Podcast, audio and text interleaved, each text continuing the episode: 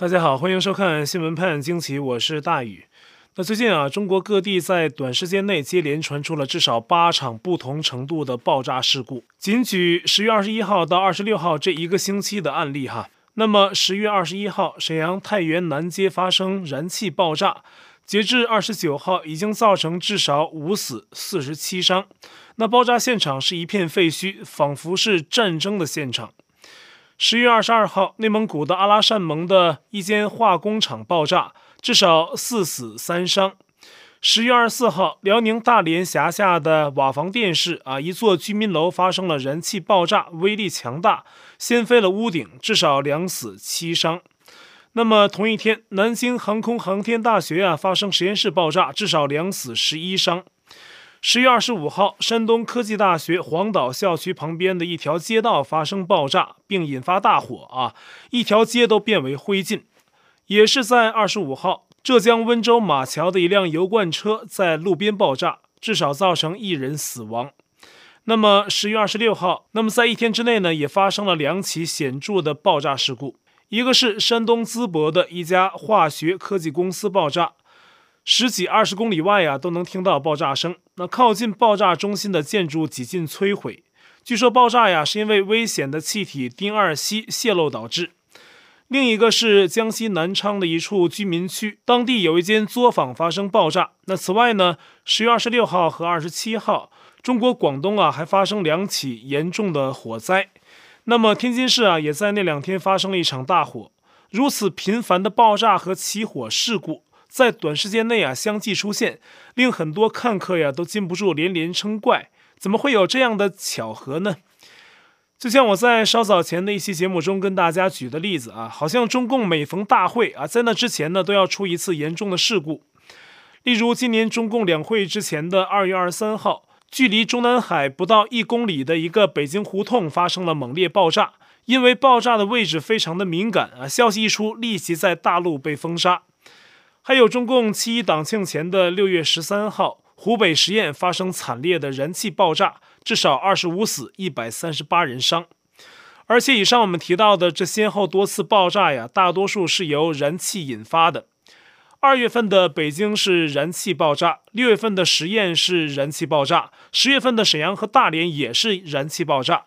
此外呢，还有上述内蒙和山东的两次爆炸，都属于是化学工厂爆炸。那本来呢，如果只是零星的发生啊，人们通常啊就会把它当作是一般的安全事故。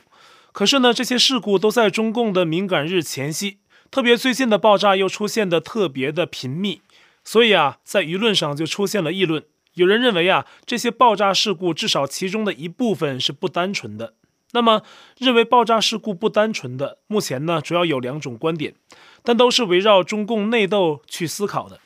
那这听起来呢，有些天方夜谭，是吧？怎么会有人把这些爆炸事故跟内斗放一起去联想呢？但这其实啊，并不是一些分析人士的想象力丰富，而是根据此前的一些经验啊做出的分析。那么，我们一会儿啊会举些以前的例子来说明啊，大家就能对中共内斗的机关算尽啊有更多的了解。那现在针对连续爆炸的两种观点啊，一种观点认为爆炸等严重的事故就是中共习近平政敌的精心策划，在敏感日前夕制造恐慌。那另一种观点认为呢，最近发生的系列爆炸事故本身并非政敌所为，但是呢，在新闻报道受到严格审查的中共国，这样的消息大大小小的爆炸能被接连报道出来，这也令人质疑是有人故意放料，涉嫌内斗。下面呢，我们分别对这两种观点展开来探讨一下。那第一种观点说，习近平政敌，那主要就是指江曾派系啊。这些爆炸事故啊，真的可能是他们策划的吗？这种观点呢，有两个立脚点啊：一是曾庆红的背景，二是早有一些先例。从公开的百科网页上，我们可以得知，曾庆红是江泽民时代的中共中办主任、中组部部长。但实际上啊，他和周永康等人呢，还曾掌握着中共当初的最高特务机构国安部。中共国安部是一九八三年成立，那么一开始呢，主要是用于对外情报，到后来呢，变成了内外通吃，甚至成了中共江派的内斗工具。那么江泽民上台之后啊，实际控制国安部的就是曾庆红和周永康等人。他们以此来打击政治敌人，或是搜集黑材料，然后呢胁迫官员效忠。已经落马的前公安部副部长马建啊，是曾庆红的心腹之人，也是周永康的亲信。他帮助江派高层建立了中南海高官的所谓秘密资料库，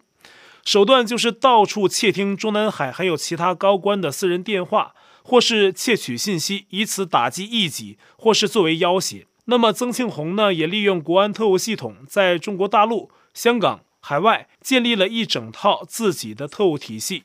一直到江曾的任期结束啊，这套特务系统还存在。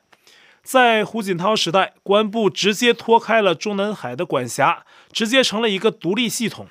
借此啊，江曾派系的耳目、流氓打手一直遍及海内外。一方面呢，针对一些维权团体、法轮功等信仰人士、香港民主派等异议人士。那例如中共大外宣媒体多维网就在今年十月十三号发文。宣称啊，已经落马并被双开的前中共公安部副部长孙立军分管港澳啊，亲手制造了2015年香港铜锣湾书店事件，给后来的反送中大潮埋下伏笔。这是中共喉舌的说辞。实际上啊，不管是哪一派系，我们所有人看到的是，不管谁当政啊，中共制度本身才是造成香港及更多地方浩劫的祸根。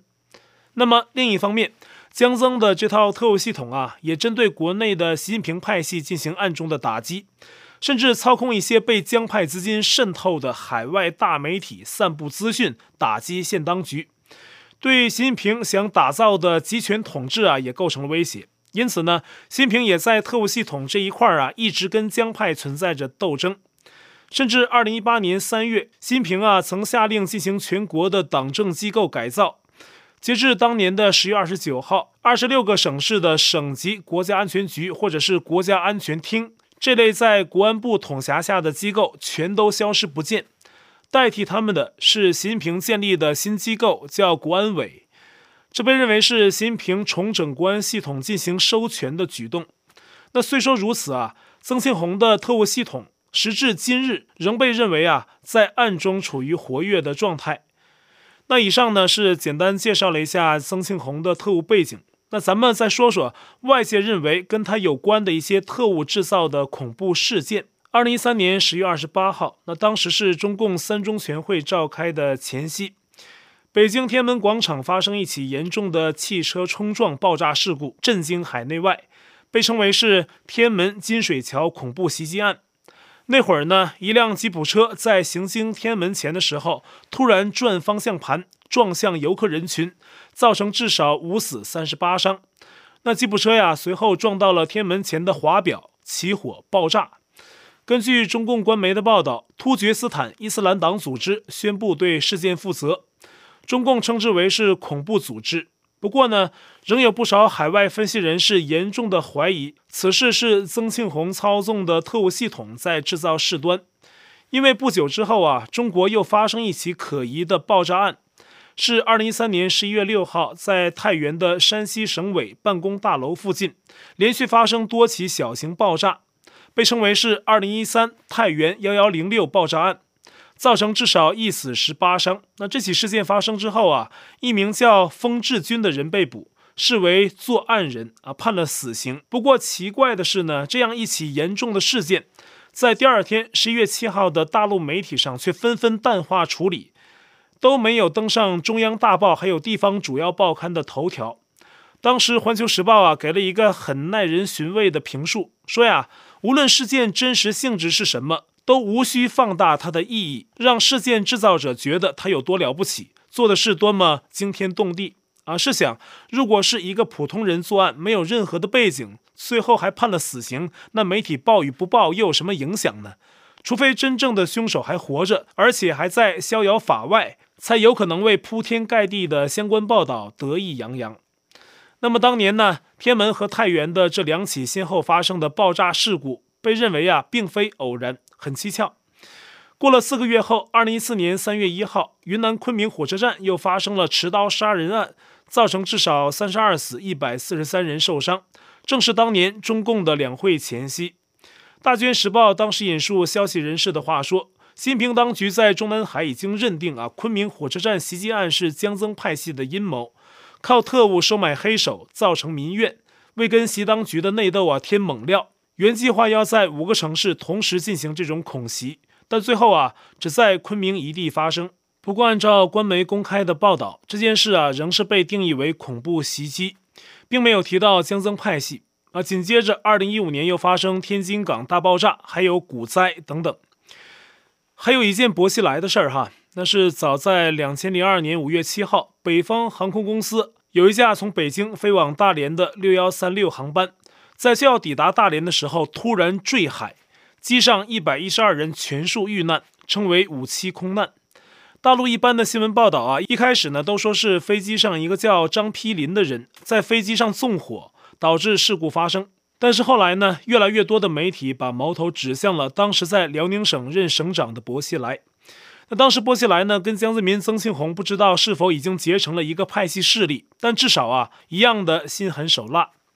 英国《每日邮报》还有香港的《新维月刊》都报道说。薄熙来在大连任职期间呢，就与多起命案有关，而此次的五七空难呢，则是薄熙来为铲除政敌人为制造的。要铲除的对象呢，就是当时中共的国安部人事司的特别助理李延峰。国安部是个大编制啊，那薄熙来呢，跟李延峰的矛盾，跟高层的曾庆红未必有什么关系，只是他们之间的事儿。而李延峰和其丈夫呢，还有大连的富商韩晓光，手上有能够威胁到薄熙来夫妇的东西。当时呢，李延峰从北京回大连，正是要有所作为，所以呢，被以这种方式铲除。而这件事呢，还不止我提到的以上两家媒体报道，好多媒体都提到过，可信度很高。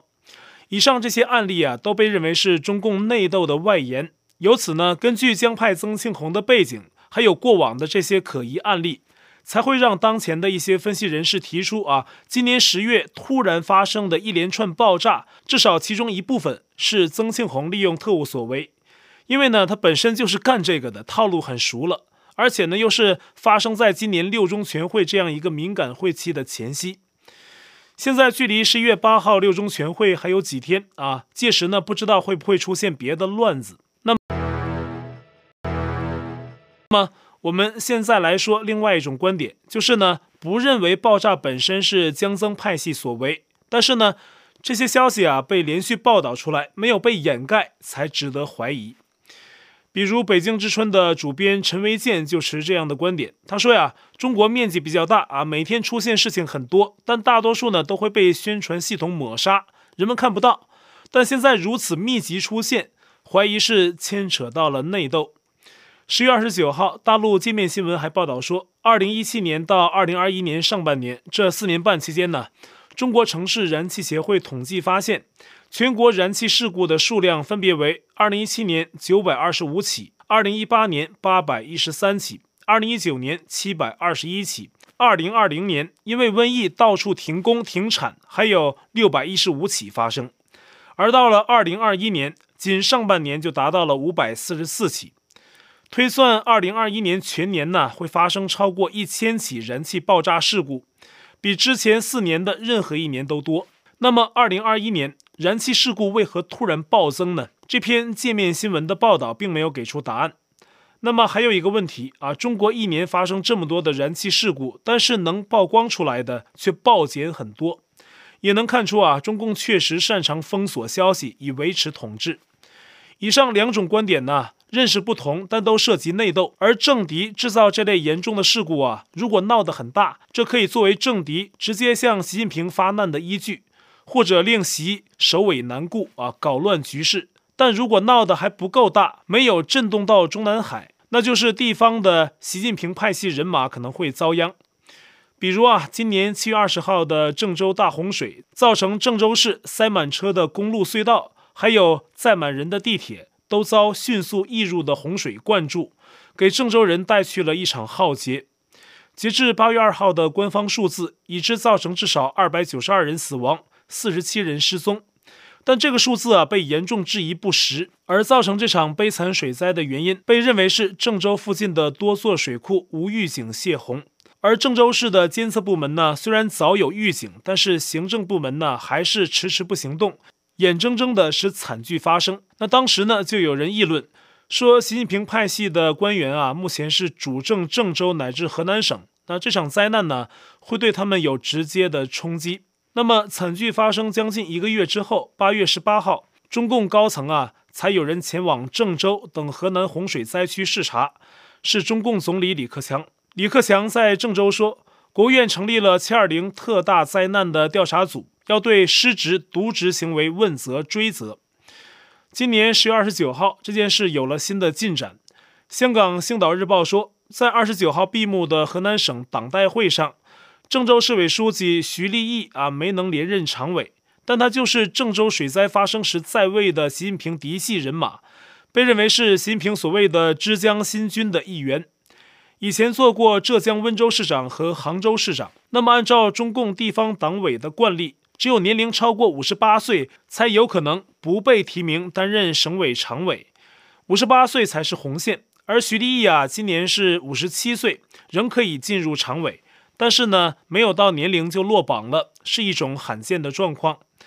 香港《星岛日报》的报道指出，由此可以推断，徐立毅啊，也将卸任郑州市委书记。那这一动向啊，被看作是徐立毅为郑州的水灾事件担责。但是呢，如果上面有人袒护他，也许呢，徐立毅会在临时搁浅一段时间之后，避开风头，再被转调其他类似级别的职务。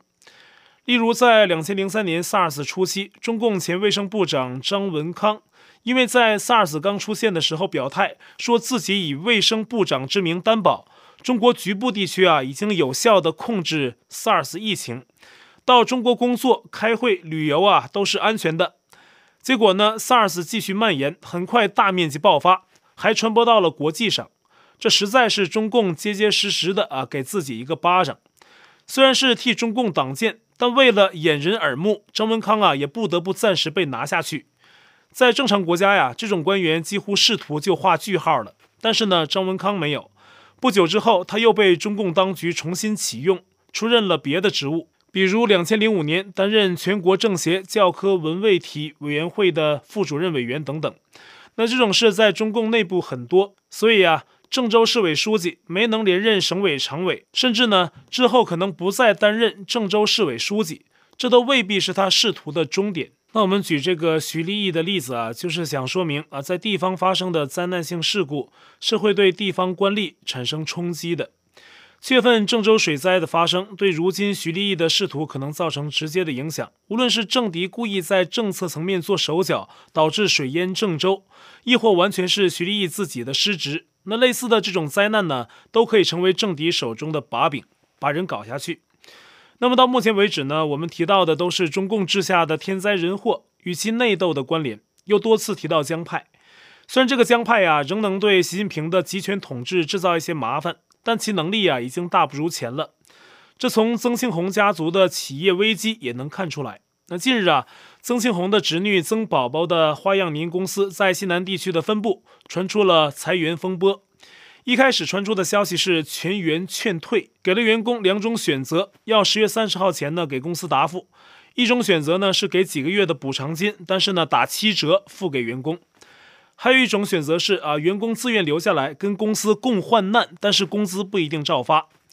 虽然花样年公司发出声明说全员劝退不属实，但是呢十月三十号却半路杀出个程咬金。这是大陆媒体《财经天下周刊》啊，他们获得的一份内部的会议录音，正是花样年西南分部的会议啊，把本来是所谓传言的东西给坐实了啊，怎么就这么巧呢？这份录音中啊，是十月二十七号花样年西南部的内部沟通会，人事负责人宣布啊，给员工三天思考时间，想离职的可以在十月三十号之前跟公司沟通啊，并且啊，相关负责人还提到。花样年公司因为资金监管，现金流已经被全部切断，无论是集团收入还是客户的付款都被切断。金融机构啊还要求公司提前还款，并直说公司已经很危险。十一月十号要发的工资到现在都没进账，说因此啊给员工选择权，不逼人留也不逼人走。但实际啊这就是送客的节奏了。那花样年公司啊，还不只是西南区域的，在其他区域的公司也有类似瘦身的动向。那这段录音呢，是由大陆媒体曝光出来的，揭示了曾庆红家族企业的内部危机。花样年跟曾家关系密切的许家印恒大集团啊，都同样是负债累累。而且早在二零一四年八月，正值习近平、王岐山的打虎运动，大陆一度传出曾庆红的侄女曾宝宝啊，也就是花样年的所有者，被习近平当局带走调查。那当时的打虎运动啊，大陆媒体也曾热议过清朝末年的庆亲王的话题，都被认为是习近平要抓曾庆红的信号。但是呢，后来可能因为两派的幕后政治交易，没有抓江曾二人。可是呢，当年查曾庆红也是从曾宝宝入手。如今啊，曾宝宝的公司再次出事，那么很可能啊，对曾庆红来说不是什么好玩的兆头。中共内斗很凶，但是呢，它的政治运作是完全掩盖的，不像美国、台湾，大家有什么矛盾呢？很多是公开的，甚至拿到电视直播上辩论，或者必须在立法院接受质询。但中共完全不是，表面上一定是风平浪静，但大家想想，美国、台湾这样的民主体制啊，政治争论声音每天都报不完，中共弱肉强食的流氓体制怎么可能风平浪静呢？都被掩盖着。其实呢，很多事儿都跟内斗有关，就连明星出事啊也是这样。十月二十一号，钢琴家李云迪因为嫖娼被朝阳群众举报被抓，就有媒体翻出了李云迪曾经的经历，说他曾受到薄熙来的重用，在重庆唱红打黑的时候也给薄熙来助阵。不过，对于李云迪是否卷入了任何近期的政治风波啊，这个倒没有直接的报道。广州电视台的总导演何金德十月二十八号在微博上透露，表示李云迪短期内会获释。李云迪的母亲说，他会很快离开中国。而早在二零一八年，就因为阴阳合同遭罚八点八亿人民币的范冰冰，算是娱乐圈中啊近年来较早被整肃的一个了。那在那以后啊，中国的荧屏上几乎没有了范冰冰，像现在很多的被冠以劣迹标签的艺人一样。那最近呢，他跟父母在普陀山露脸啊，被网友拍到身穿青绿色外套的范冰冰啊，期间还被粉丝认出要求合影。范冰冰是热情答应，还大方的摆姿势。而这些在大陆发展的艺人呢，党需要的时候可以捧到天上，时过境迁，党变心的时候又会被一脚踩到脚下。就这样的一个体制啊，还好意思天天的喊统一台湾？中共国台办的副主任刘军川二十九号在湖北的一场国家统一与民族复兴研讨会上说，中共所谓的统一台湾之后，不仅要保障台湾和平安宁啊，也要提升台湾人民的福祉啊，台湾的财政收入可以全部用于民生。说这些话的刘主任呢，可能比较健忘。那想当初啊，一九四九年以前，中共在大陆夺权的时候，可是比这承诺的还要好听。倒是十月三十一号，美国国务卿跟中共外长王毅在罗马 G20 峰会现场说的更现实一点。他当面告诉王毅啊，反对北京采取的让台湾海峡形势更紧张的行动，警告中共不要单方面改变台海现状。而双方一见面的时候就有火药味。根据媒体的画面啊，两人在会前刚见面的时候没有握手，也没有碰肘啊，反应冷淡。好。我在 Telegram 上面的官方公告群是 t.me 斜线大于 news，观众讨论群是 t.me 斜线 xwpajq 下划线 us，节目信箱是 xwpajq@gmail.com，还有我的会员网站网址是大于 us.com，也欢迎您订阅本频道并点击小铃铛获得节目发布通知。那感谢您的收看，我们下期再会。